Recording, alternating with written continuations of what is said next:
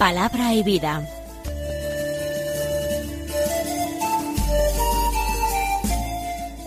Con el padre Manuel Horta, desde Sevilla.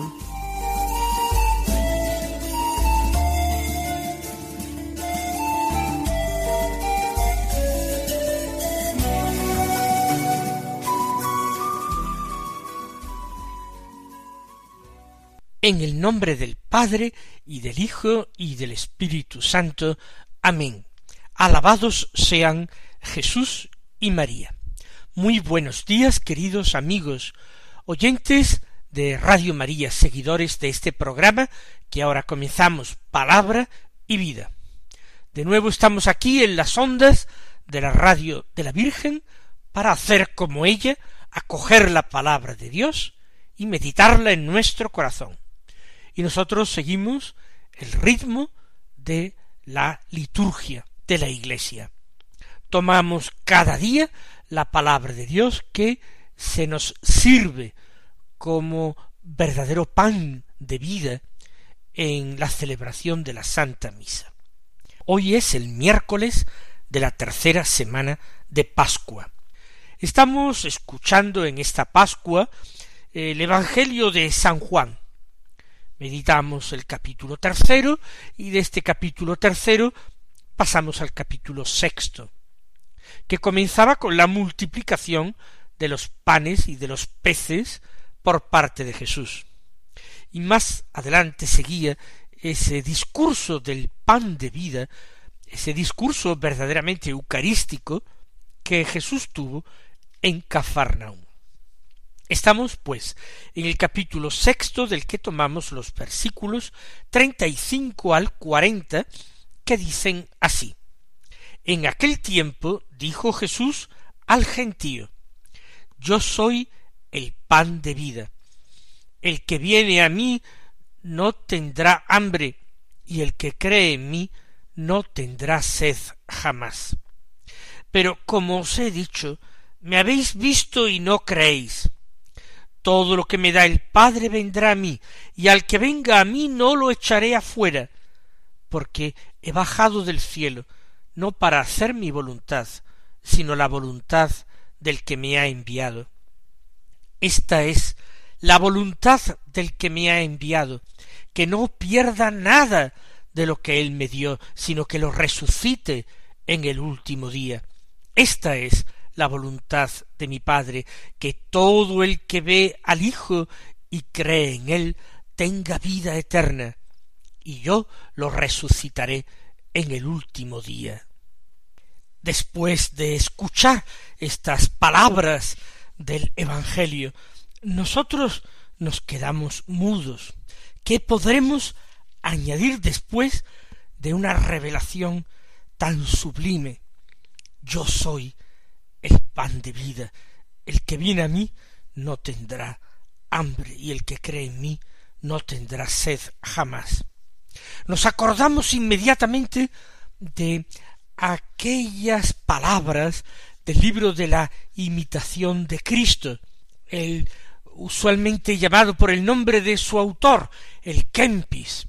Él dedica la cuarta parte de su celebérrima obra precisamente a este sagrado misterio. Y nos acordamos inmediatamente de sus palabras. Estas son tus palabras, oh Cristo, verdad eterna, aunque no hayan sido pronunciadas todas en el mismo tiempo, ni escritas en un solo lugar. Pero como son tuyas y son verdaderas, yo las debo recibir todas con gratitud y con fe. Tuyas son porque tú las pronunciaste, pero son también mías porque tú las dijiste por mi salvación. Con alegría yo las recibo de tus labios, para que penetren muy profundamente en mi corazón. Palabras tan llenas de misericordia y tan colmadas de dulzura y de amor me entusiasman, pero me espantan mis pecados y mi conciencia mancillada me impide recibir tan altos misterios. La delicadeza de tus palabras me atrae, pero me retrasa la multitud de mis defectos.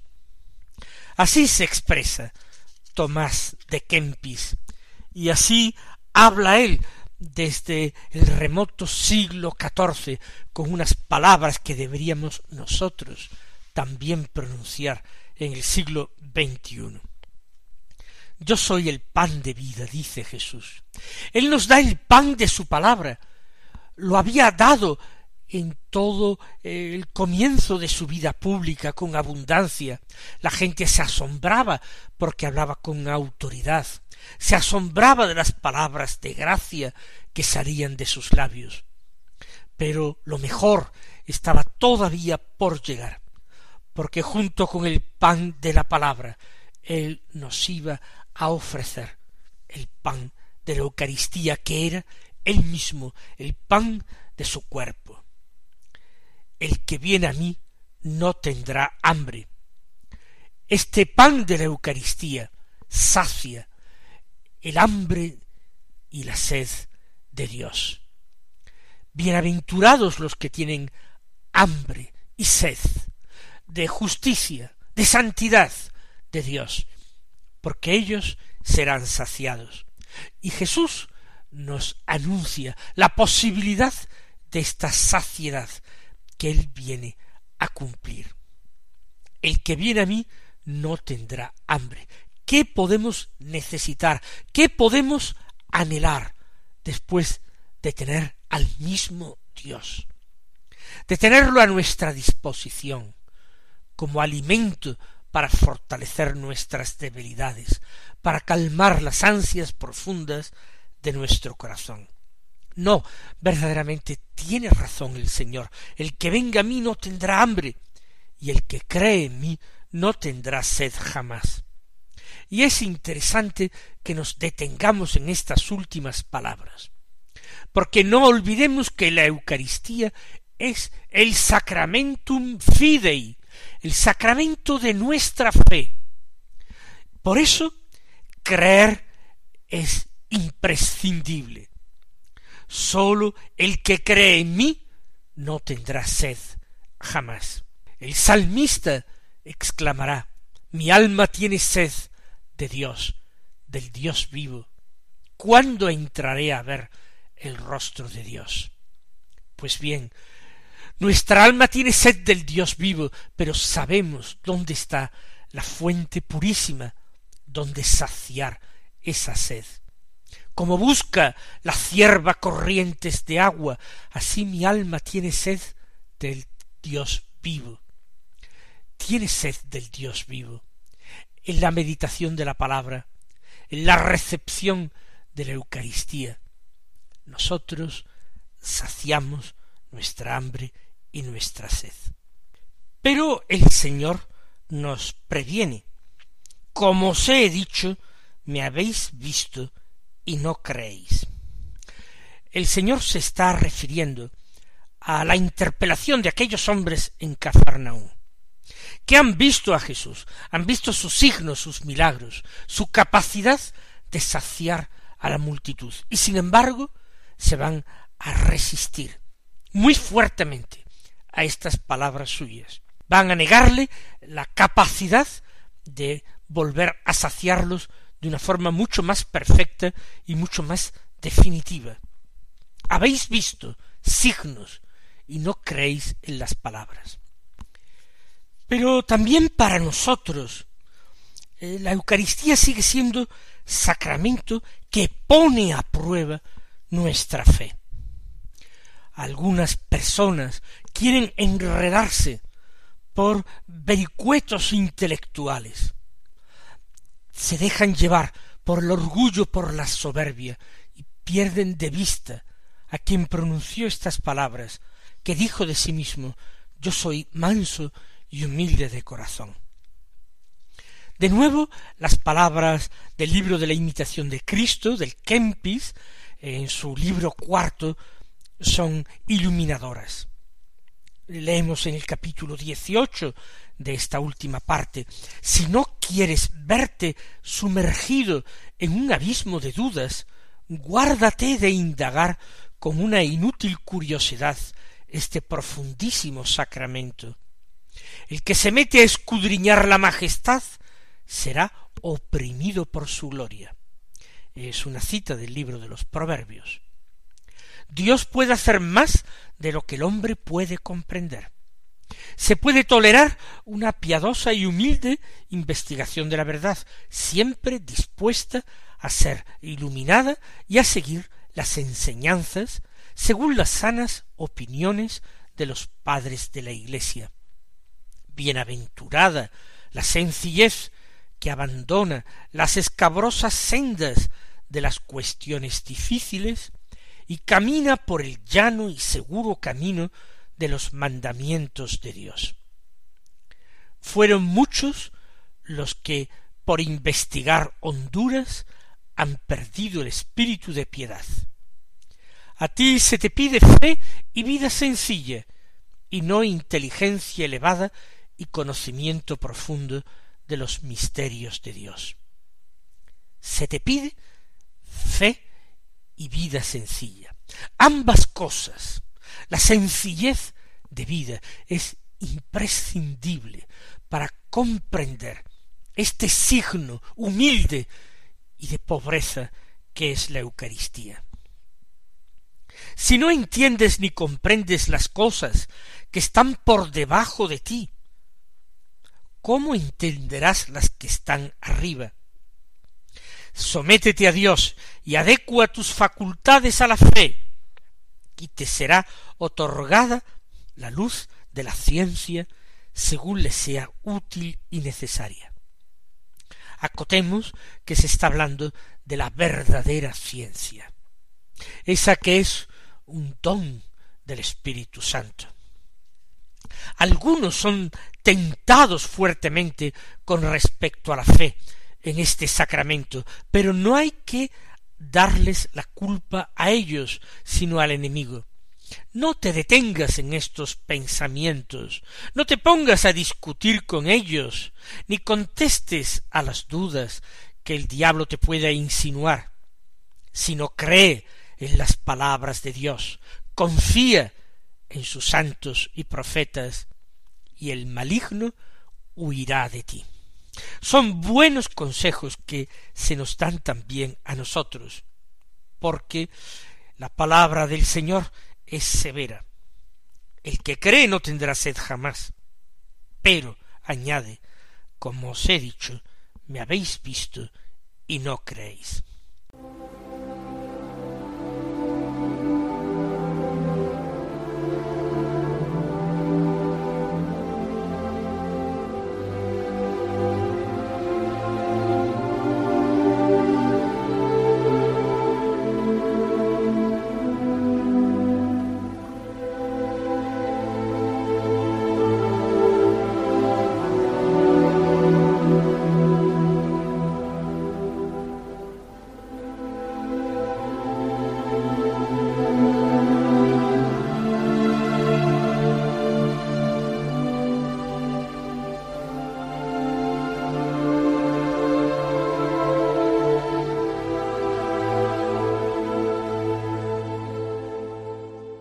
Continúa Jesús en el Evangelio, todo lo que me da el Padre vendrá a mí, y al que venga a mí no lo echaré afuera.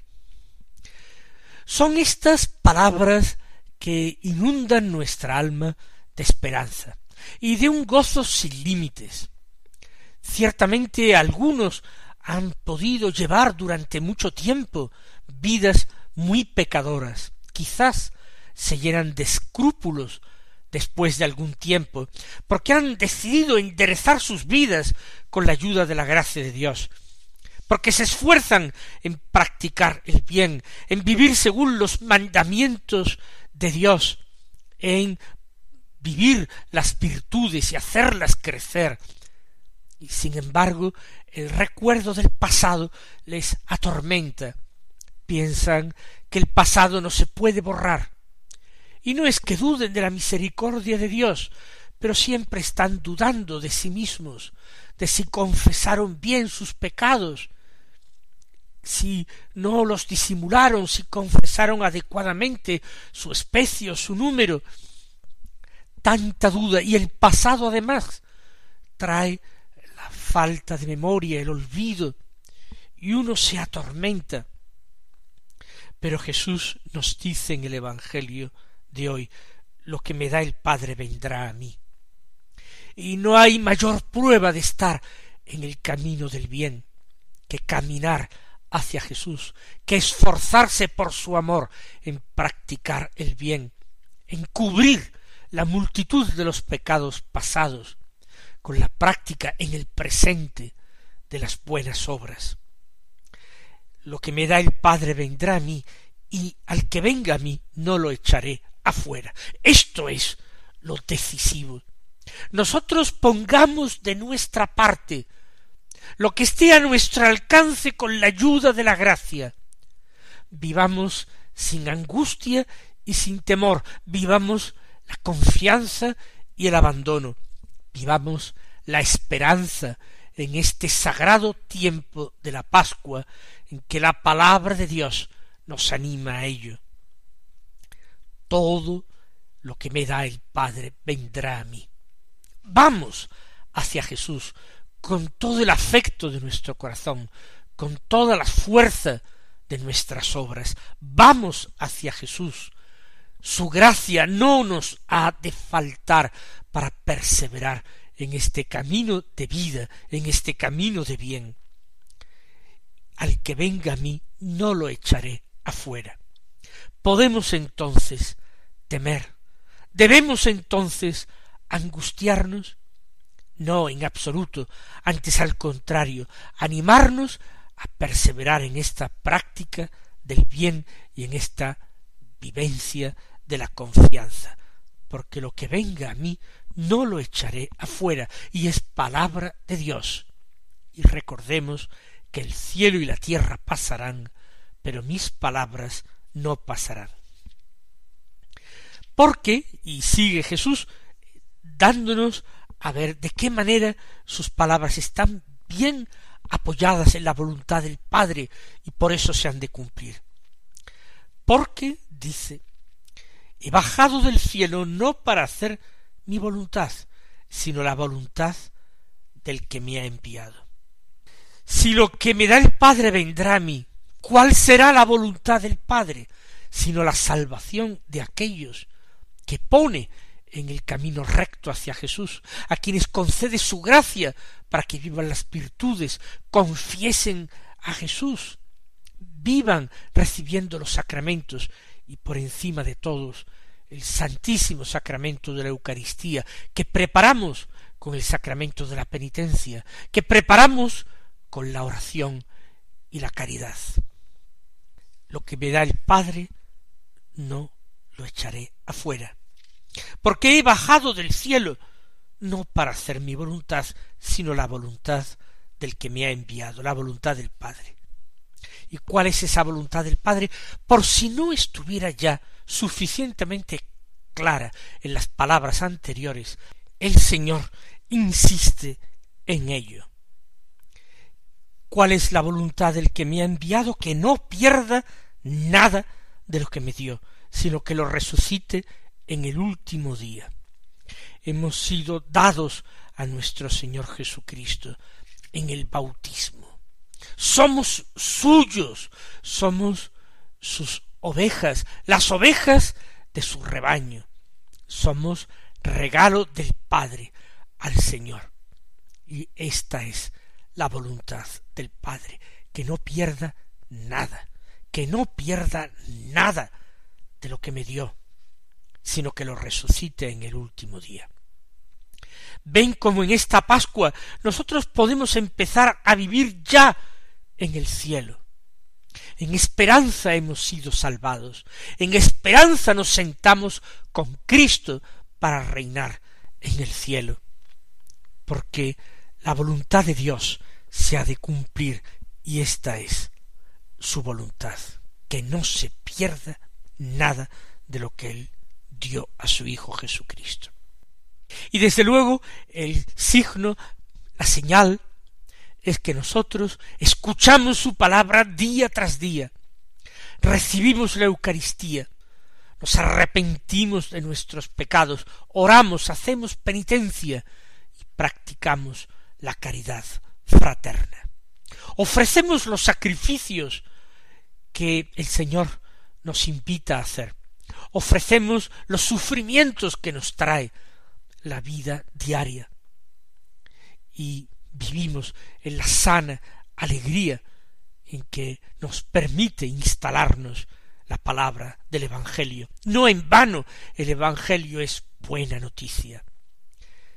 Que no se pierda nada de lo que me dio, sino que lo resucite en el último día.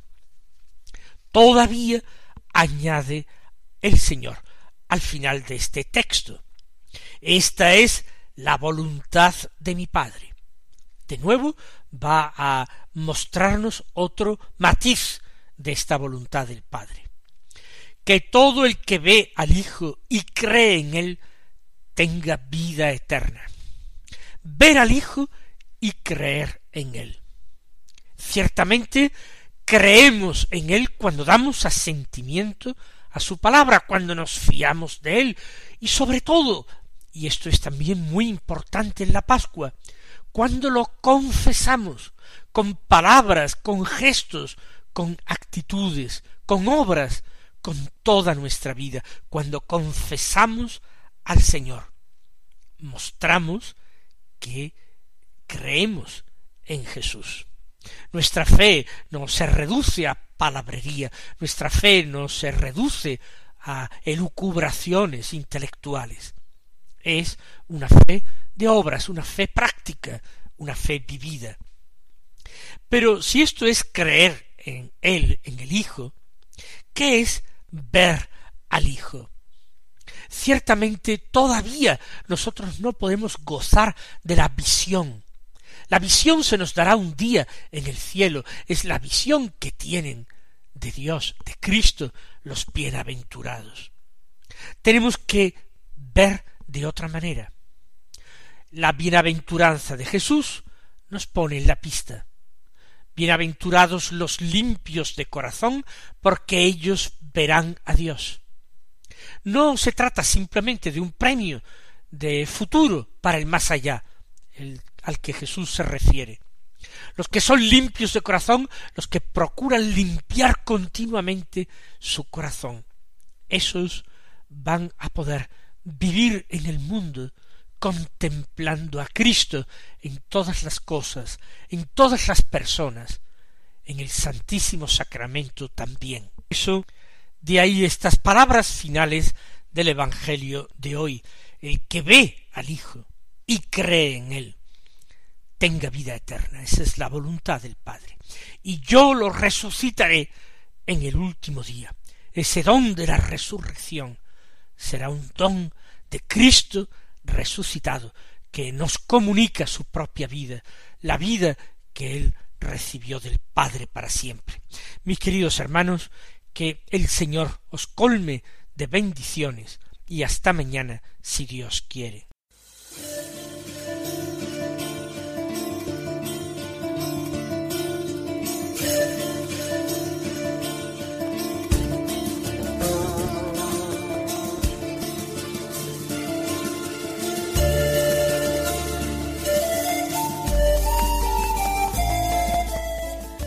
Concluye Palabra y Vida, un programa dirigido desde Sevilla por el Padre Manuel Horta.